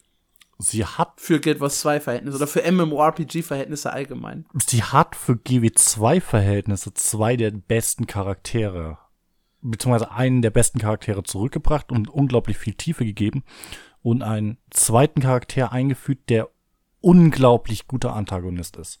Äh, ich rede von Maitrin äh, und Anka. Also die beiden und auch die Dynamik zwischen Maitrin und Marjorie äh, trägt die Story. Hör sie, ich liebe ja Rama. Ich, ich mag ja, so gut, dieses, Rama ist halt der Fanliebling. Rama und Gorik, ey, ja, also das macht vieles, vieles besser als in den anderen Add-ons, diese Dynamik. Also keine Ahnung, irgendwie haben sie da das Beste geschaffen, was sie konnten. Trotzdem finde ich die Story ein Ticken zu storylastig und viel zu wenig verspielt. Also das, was Marc auch gemeint hat. Äh, es fehlt so ein bisschen dieses Immersive. Also das einzig Immersive, was du hast, ist, dass du Aureen noch mal einen Fisch angelst als so Anekdote, weil du ihr ja das beigebracht hast, Fische fangen. Ah, ja, gut. Hm. Aber ansonsten, allerdings muss ich gestehen, End of Dragons ist als Standalone unglaublich gut. Also, ich habe einen zweiten Account, ich habe nur End of Dragons drauf. Es spielt sich unglaublich flüssig. Also du kriegst Gleiten freigeschaltet, kannst es allerdings nicht leveln, also die Beherrschung nicht leveln. Du kriegst den Raptor freigeschaltet, was inzwischen jetzt auch auf Level 10 kriegst du ihn inzwischen freigeschaltet. Und du kriegst einen Springer. Und das fühlt sich unglaublich befriedigend an, weil du dann zwei von sechs Reittieren, na, Rollkäfer sieben Reittieren hast. acht Warclaw. Ah, ja, und Turtle neun sogar, verdammt. Neun. Oh, guck mal. Oh Gott, neun Reittiere. Ey, wann sind wir an den Schritt gekommen? Aber es fühlt sich gut an. Also, End of Dragons alleine fühlt sich unglaublich gut an. Also rein spielerisch. Du wirst wahrscheinlich nichts von der Story kapieren, weil es halt, es fehlt halt Content. Aber rein spielerisch, um so ein Gefühl für dieses Universum, dieses Spiel zu bekommen, gönn dir. Wenn du es mal siehst für einen Schnapper oder jetzt hier bei gewinnst bei diesem Gewinnspiel, was vorhin erwähnt wurde, viel Spaß damit. Ja, kommen wir zu dem äh, wichtigen Fazit. Das, das war nämlich eine Twitter-Diskussion, die wir angefangen haben, was das unserer Meinung nach beste Add-on ist, was das schlechteste, in welcher Reihenfolge sie hätten released werden müssen und so weiter. Nämlich dem, was, was, was wir glauben. Marc, du fängst mal an mit deinem Ranking. In welcher Reihenfolge hättest A releasen müssen und B, welcher Reihenfolge setzt du die Erweiterung content-technisch, inhaltlich, deine Favorites? Okay, als erstes releasen müssen hätte die Eisbrut-Saga. Dann Weil, wären alle weg gewesen und keiner hätte mehr spielen wollen. ja, tatsächlich, weil, weil sie unterwältigend schlecht ist. Was sie, was sie aber tut, sie fügt sich nahtloser als die drei anderen Add-ons an das Grundspiel an, meiner Ansicht nach. Und erweitert die Faktoren, die man aus dem Grundspiel schon kennt. Gerade auch wieder Trizzlewood äh, Forest, WVW, nur im PvE. Ich glaube, das wäre eine coole erste Erweiterung gewesen mit viel Spielraum nach oben. Und viel Spielraum nach oben.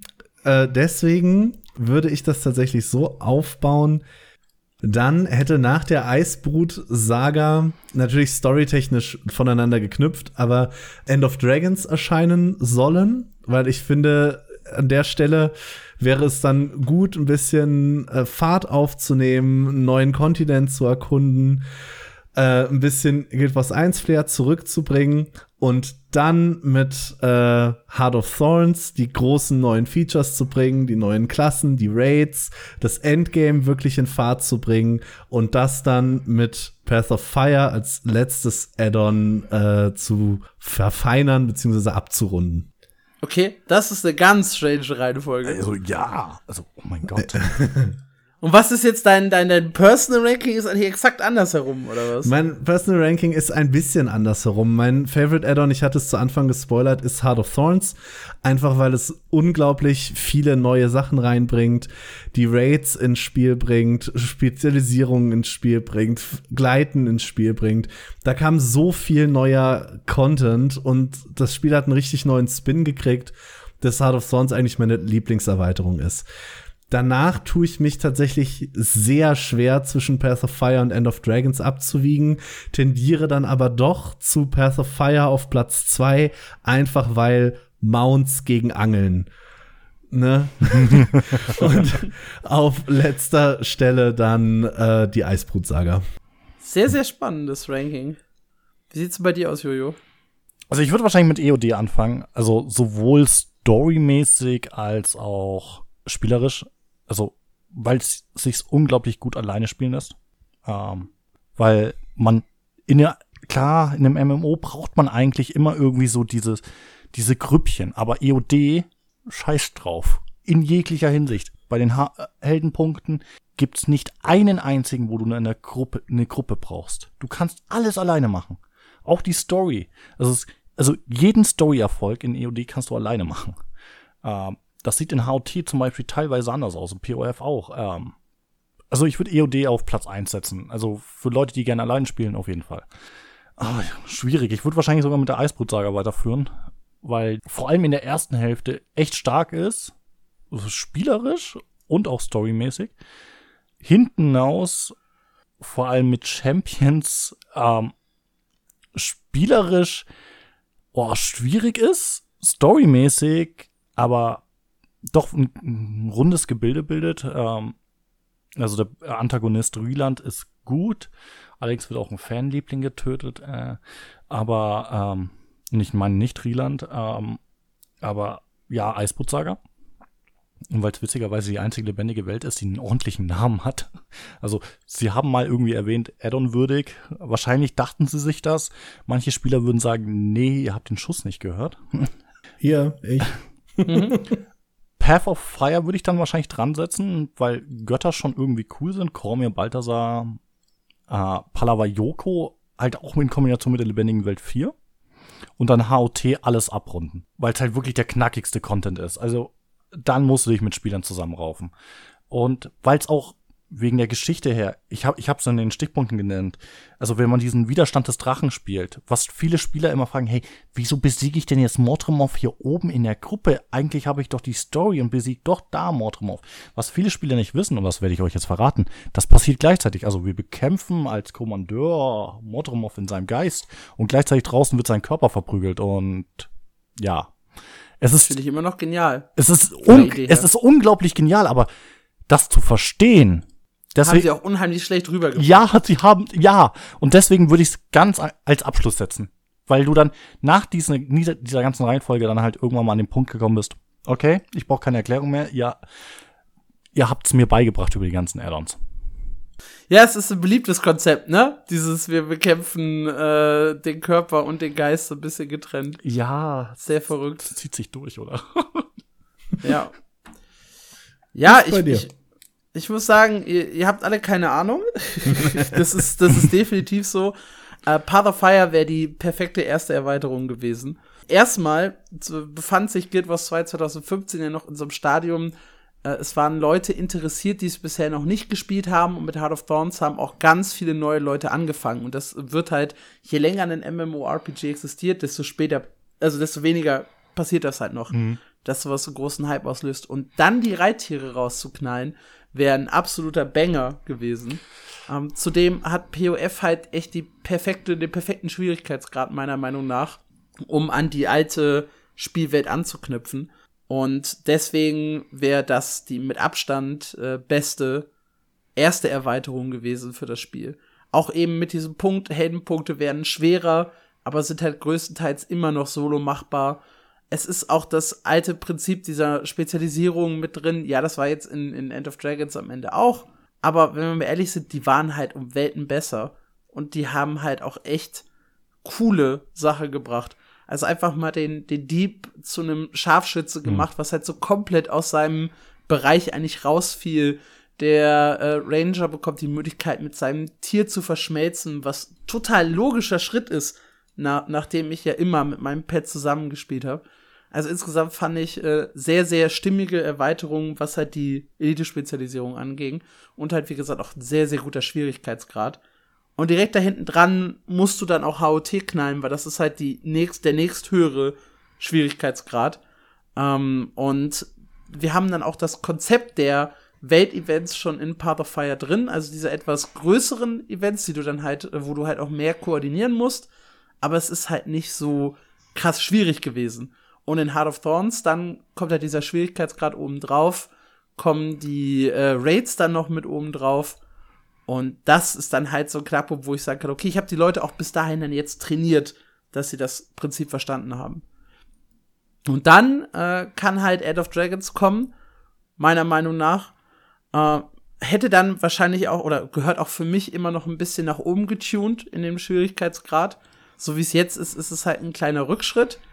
Ähm, dafür war es aber storytechnisch für mich halt eine Evolution. Also sie haben halt die Art, wie sie erzählen und das alles nochmal verbessert. Weil, wie gesagt, für mich persönlich mit Abstand die actionreichste und zusammenhängendste Geschichte und ich hatte da richtig Spaß, das durchzuspielen. Und auch hier die, die Erweiterungen, die dazu kamen, irgendwie mit dem Jadebot oder so, das ergibt halt nur Sinn, wenn ich schon auf diesem Ursprungsprinzip von Reittieren und Gleiter aufbauen kann. Und ich hätte die Eisbootsage einfach gestrichen. So, das ist nicht der Punkt. Ja, gar nicht integrieren in diesen Plan. Einfach weg damit. Das ist äh, meine absolute Reihenfolge. Guter Plan. Und ich muss, ich muss auch sagen, äh, HOT ist meine absolute Lieblingserweiterung, auch so rückblickend. Diese Eventorganisation, hm. die tausende Male, die ich durch die verschlungene Tiefe gerannt bin, um Leuten zu erklären, wo irgendwie der eine Beherrschungspunkt oder der eine Heldenpunkt ist oder wie man von A nach B kommt. Es äh, war am Anfang nervig, aber ich habe es später geliebt. Also ich kehre bis heute unglaublich gerne in das Grundspiel zurück und unglaublich gerne in HOT zurück und überraschend wenig in die Gebiete der lebendigen Welt. Also wirklich so alle Gebiete durch die Bank weg von der lebendigen Welt. Mit Ausnahme, ihr habt vorhin so ein bisschen drüber gewitzelt, aber ich mag Draconis Mons und ich mag, äh, wie heißt die andere Feuerinsel? Blutbucht. Mein Gott, helft mir. Blutbucht, ja. Mit dem absolut genialsten, insanesten Jumping Puzzle, das je kreiert wurde. Uh, das sind für mich die einzigen beiden Gebiete, die ich auch echt gerne zurückkehre, was äh, die lebendige Welt angeht. Du bist aber ein Masochist, ganz ehrlich. Also besonders mit ja, ein bisschen. Also besonders mit Draconis Monster. Also ähm, ich habe letztens, also ich habe mit Himmelsschuppe diese komischen Steinchen-Erfolge, ich glaube diese 30 Steinchen verteilt auf der Karte gemacht. Ja. Alter, das ist ja selbst mit Himmelsschuppe Pain in the Ass. Möchtest du, möchtest du das Geilste daran wissen? Zu Release waren zwei davon noch verbuggt. Oh mein waren unter, der eine war unter der Erde und der eine in einem Stein. Also super gut. Also keine Ahnung, das, da dachte sich irgendwie jemand so, ähm, jetzt verteilen wir mal random Steinchen über die Karte und kein Mensch findet sie. Also selbst mit Guide ist das ein unglaublich schwieriger Erfolg und vor allem langwierig. Ich habe das sehr kurz nach Release mit einem grandiosen Video von Alex auf dem zweiten Bildschirm einfach live mitgemacht. ja, kann ich, kann ich nachvollziehen. Äh, war, war ein gutes Video. Hat mich sehr, sehr viel Schweiß äh, und Tränen gekostet, aber. Aber das ist vielleicht auch der Grund, warum ich diese Gebiete und diese Aufgaben so mag. äh, weil halt die Jumping Puzzles, ja, also für mich war es halt ein geiles Gefühl, was zu schaffen, was halt nicht jeder geschafft hat. Und dann halt daraus noch einen Guide machen zu können, der, ja, Millionen, eine Million ist übertrieben, aber Zehntausende von, von Leuten ihnen hilft, irgendwie weiterzukommen. Auf die äh, Guides zu, äh, zum Jumping Puzzle in der Glutbucht, auf den Greifen und den Himmelsschuppen Guide. Das sind die, auf die ich auch heute noch angesprochen werde, was ich sehr, sehr cool finde. Ja, wie gesagt, persönliches Ranking, HOT, absolute äh, Nummer 1. End of Dragons dann wegen der Story auf 2 und Path of Fire, äh, ja, auf die 3. Ich finde es allerdings nicht so schlecht, story-wise, wie, wie Jojo das vorhin erzählt hat. Spannend, darüber haben Marc und ich auch schon in einem normalen Podcast gesprochen, aber das darf hier natürlich nicht fehlen, ist die Entwicklung, wie es nun für Guild Wars 2 weitergehen soll. Weil die Entwickler haben gesagt, okay, wir haben jetzt die Hauptstory um diese sechs äh, Altdrachen abgeschlossen. Sieben. Und sieben? Sie Entschuldigung, sieben. Sieben. Ja, you're right, ja. Äh, um, die, um die Altdrachen abgeschlossen. Und wir bauen jetzt ein bisschen was Neues und wir ändern da auch mal so ein bisschen den Release-Zyklus. Die neue Idee ist, sich so ein bisschen an ESO zu orientieren. Das heißt, es gibt jedes Quartal ein DLC und zwischendurch dann immer mal wieder eine Erweiterung, die dann halt nicht ganz so groß wird, wie jetzt zuletzt End of Dragons oder eben vorher HOT und POF, sondern die ein bisschen kleiner wird. Dafür aber eine zusammenhängende Geschichte erzählt. Also es gibt eine Erweiterung, dazu ein paar Quartalsupdates, die die Geschichte dann komplett machen. Und dann starten wir direkt rüber in die nächste Erweiterung, die wiederum eine eigene Geschichte erzählt mit ein paar Quartalsupdates. Und dann starten wir wieder in die nächste Erweiterung. Und das soll jetzt also deutlich schneller zur Erweiterung kommen. Und es soll halt in sich eine etwas geschlossenere Geschichte sein. Und ich fand das System sehr, sehr geil. Und Marc fand es ein bisschen, oder hat es ein bisschen skeptischer beäugt. Habe ich und wohl. ja, und so gesagt, ja, Qualität und Inhalt und was passt dann noch in die Erweiterung rein. Und das erste Quartalsupdate, das jetzt kam, war ja tatsächlich auch nicht so richtig geil, muss ich sagen. Ich war, ich war schwer enttäuscht. Ähm, wie siehst du die Pläne für die Zukunft, Jojo? Oh, schwierig. Ich bin, ich schreibe gerne Guides, aber die letzte Episode hat mich gebrochen, ganz ehrlich. Ähm, ich fand's spielerisch unglaublich schwierig. Ich, das Problem ist, du spielst diesen Content durch und dann musst du acht Wochen oder noch mehr Wochen, zwölf Wochen, drei Monate lang warten, bis der nächste Content kommt. Du kriegst halt jede Woche so ein Häppchen hingeworfen und dann darfst du wieder darben. Äh, finde ich schwierig. Ähm, ich finde es auch schwierig, wie sie sagen, hey, ja, hier ist ein Add-on, dann kriegt so ein Content. Ich bin eher so ein Fan davon, hey, hier ist so ein Living World Trailer und ihr kriegt so alle zwei Monate eine Episode. Bin ich voll dabei, finde ich happy. Ich, ich würde aber tendenziell sagen, hey, wir warten jetzt mal diesen Zyklus ab, weil de, diese, dieser Content, der jetzt noch kommt, der schließt End of Dragons komplett ab. Also vielleicht geht's dann irgendwann mal endlich mal auf einen anderen Kontinent. Ich, ich kann Kanter nicht mehr sehen. Zu viel Grün, zu viel Jade. Ähm, aber ich find's schleppend. Also ich fand's auch schon schleppend bei der Eisbrutsaga. Deswegen findest du sie wahrscheinlich auch so schlimm, weil sie halt diesen Content so runtergebrochen hat und so verhackstückelt einem dem Spielern hingeworfen haben. Und die mussten immer warten, immer warten und dann war das immer so wenig.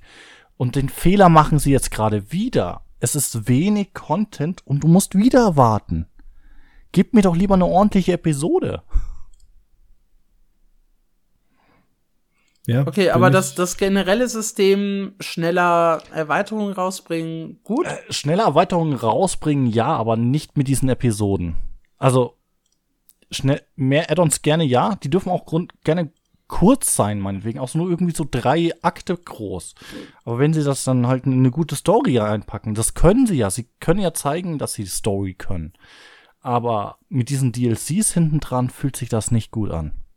Das fühlt sich an wie, hey, hier hast du deinen Free Joint und jetzt wartest du mal drei Wochen, bis ich Nachschub habe. Drei Monate. Oder drei Monate. Ähm, ich weiß nicht, wie es in Frankfurt ist, aber ähm, das fühlt sich nicht gut an. Und ich bin da nicht der Einzige. Also, Durden zum Beispiel, großer Partner, großer Streamer, der hat gesagt, das fühlt sich nicht gut an. Ich habe nie, ich habe nicht einen einzigen Spieler gefunden oder eine einzige Spielerin gesagt hat, dieser neue Content nach EOD ist gut. Und das soll was heißen. Ich weiß nicht. Aber es war jetzt auch nur ein Patch. Ja, also davon aber wenn dieser eine Patch darauf rückschließt, wie es mit den nächsten zwei Patches, die dann diesen Akt EOD abschließen und dann soll sich das ja fortführen, wieder quasi wie EOD so ein kleines Add-on und dann drei DLCs.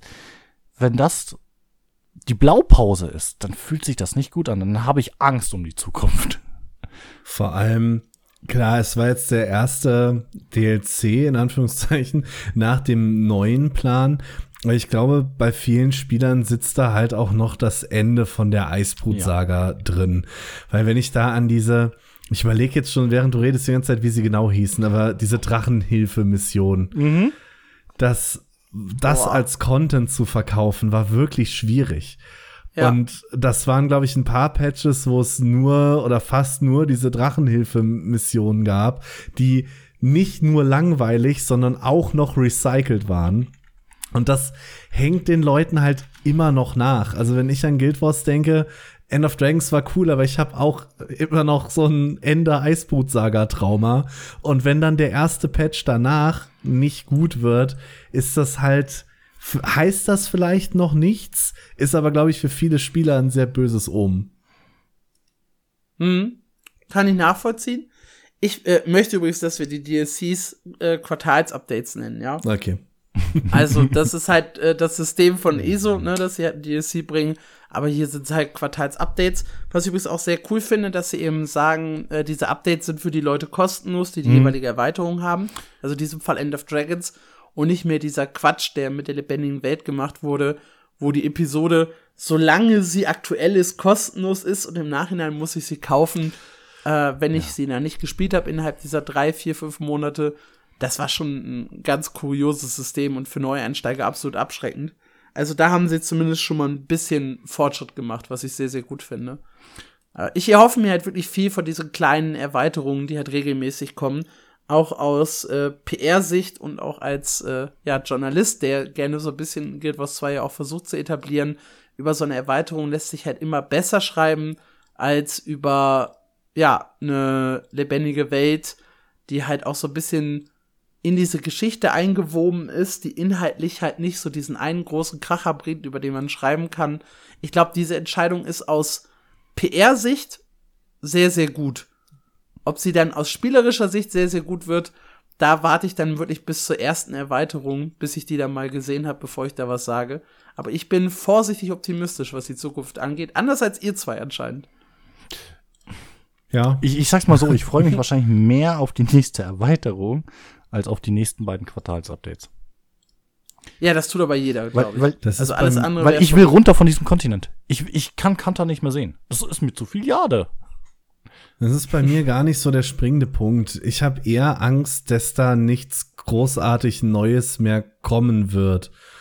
Weil ich meine, cool, ja, Fliegen und äh, Mounts, super geil. Und dann kam mit End of Dragons halt Angeln. Und wie schlimm kann es nach Angeln eigentlich noch werden? Housing. Und ja, ganz großartig.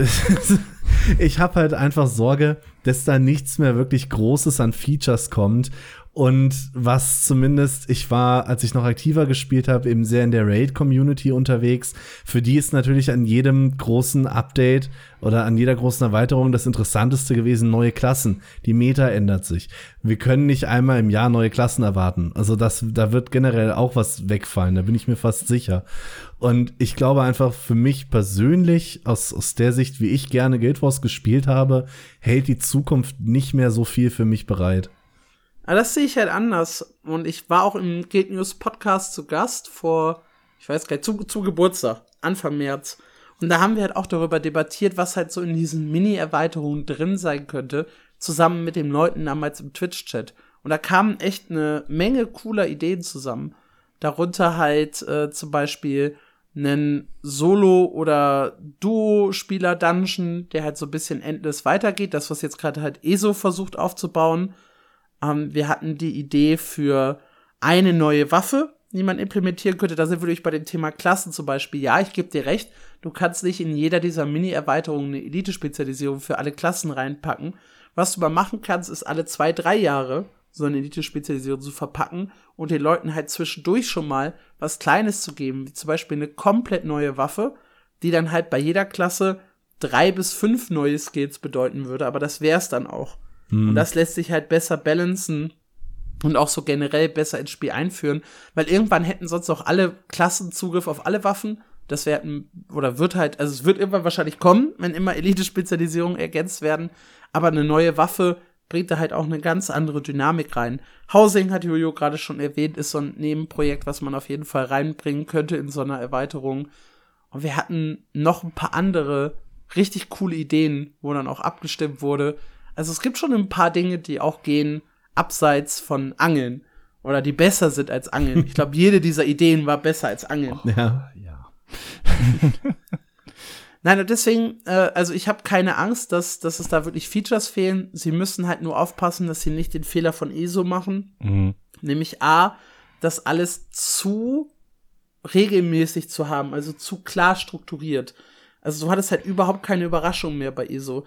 Angefangen mit, du bekommst zu Anfang des Jahres zwei Dungeons, dann kommt die große Erweiterung, die immer ein Gebiet enthält, immer eine Story, immer einen Raid und so weiter und so fort.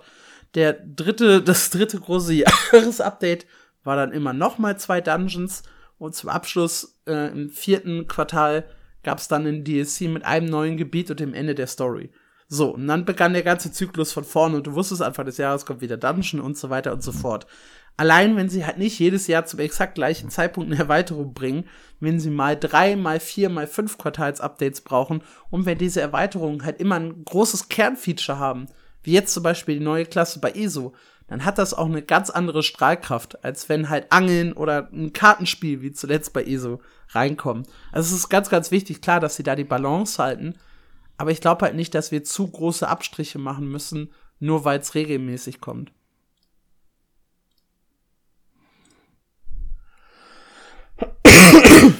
Okay, gut.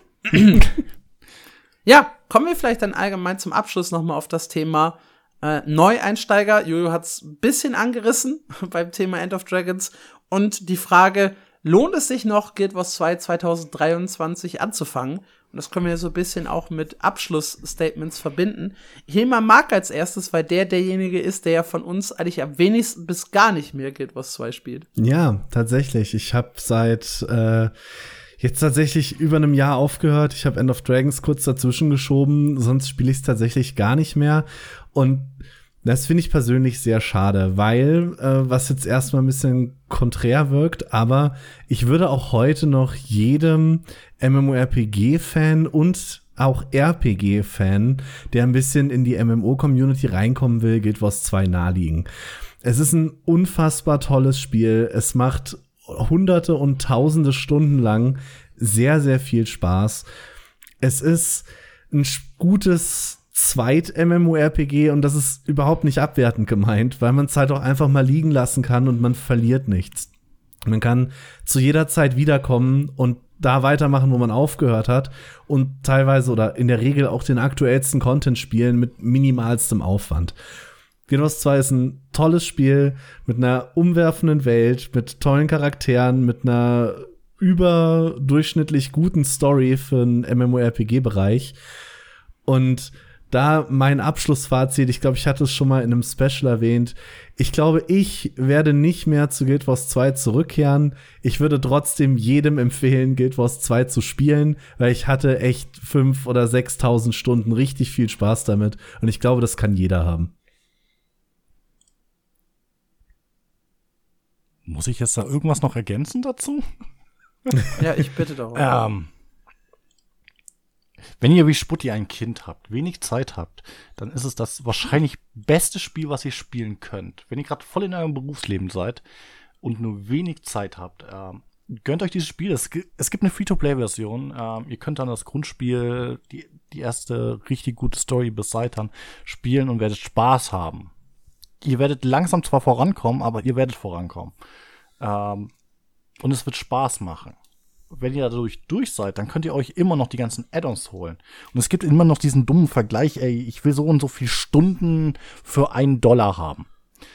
Ihr kriegt so viel mehr. Also die Complete Edition kostet 100, da habt ihr alles dabei. Quasi Grundspiel, HT, POF, die ganzen lebendigen Welten. Ähm, wobei lebendige Welt 1 ja kostenlos ist. Ähm, und vom Preis-Leistungs-Verhältnis, ähm, ihr zahlt diesen Basispreis und habt so viel mehr davon. Und für Sammler, Sammelwütige, ey, ihr könnt alles machen, was ihr wollt. Also ähm, ihr könnt unendlich viele Stunden reinsetzen und habt immer noch zu tun. Ähm, wenn ich nicht demnächst wieder eine Pandemie ist oder so, werdet ihr das wahrscheinlich bis zum Lebensende nicht alles erreichen. So viel Zeug ist da zu tun. Also gönnt euch das Spiel. Ja, ich habe eingangs gesagt, für mich hat Guild Wars 2 das beste Kampfsystem von allen MMORPGs und da bleibe ich auch bei. Ich muss ein bisschen euren Enthusiasmus dämpfen, wenn ihr so richtige Hardcore Dungeon und Raid Spieler seid. Ich glaube, da gibt's einfach bessere MMORPGs auf dem Markt als Guild Wars 2. Das ist auch so der Punkt, wo das Spiel halt so ein bisschen ja abgehängt wird von anderen Genrevertretern, wenn es eben um komplexe Raids geht und vor allem, wenn es um das Thema Ausrüstung geht und ihr seid so jemand, der wirklich ja gerne grindet und auch so ein bisschen diese Tretmühle haben möchte, ständig neues Gear bekommen zu wollen. Weil in Guild Wars 2 habt ihr euer Max-Gear relativ schnell und dann ändert sich halt nichts mehr. Und ich weiß, dass sehr, sehr viele Leute einfach das Ziel damit verlieren, das Spiel weiterzuspielen, weil sie halt am Ende angekommen sind quasi. Aber, wo Jojo halt absolut recht hat, es gibt unheimlich viel zu tun für Sammler. Es gibt unheimlich viel für Completionists, die alles auf 100% haben wollen, zu tun. Fashion spielt eine sehr große Rolle. Also, wenn ihr Bock habt, die, euch in die verrücktesten Outfits zu schmeißen, dank einem echt guten Garderobensystem, Färbesysteme, etliche tausend Skins, die ihr euch anziehen könnt, ist da halt echt so viel drin. Also, wer an sowas Spaß hat, äh, wird auch mit Guild Wars 2 vollkommen auf seine Kosten kommen. Es ist halt ein, ein sehr spezielles MMORPG, was sich echt schwer, finde ich, mit anderen Titeln aus dem Genre vergleichen lässt. Vielleicht am ehesten noch mit ESO, äh, weil das halt auch nicht so krass auf, auf Gear und sehr, sehr einsteigerfreundlich äh, ist. Also insgesamt, wer mit ESO Spaß hat, aber was Neues sucht, sollte Guild Wars 2 ausprobieren wer generell ein MMORPG sucht, das eben nicht ganz so grindlastig ist und ja, ab HOT wird's ein bisschen, äh, wird's das ein bisschen, aber insgesamt kommt ihr echt gut durch, ohne hart grinden zu müssen. Dann ist Guild Wars 2 auf jeden Fall absolut richtig für euch. Ich mag es auch als zweit MMORPG, was Mark sehr, sehr schön gesagt hat, weil es sich echt wunderbar, wenn ihr viel Zeit habt zum Zocken, wunderbar mit anderen Spielen kombinieren lässt. Spricht ja nichts dagegen, ein WoW-Abo laufen zu haben und trotzdem nebenbei Guild Wars 2 zu spielen ist absolut möglich in der heutigen Zeit. Falls ihr euch ein bisschen genauer darüber informieren wollt, übrigens, äh, was die Stärken und Schwächen von Guild Wars 2 sind, äh, habe ich da auch einen wunderschönen Artikel zugeschrieben, der auch passenderweise lohnt sich, Guild Wars 2 2023 heißt. Ähm, da könnt ihr einfach mal reinschauen auf mein MMO. Da habe ich das alles nochmal verschriftlicht. Ja, ähm, das war unser kleines Special zu Guild Wars 2.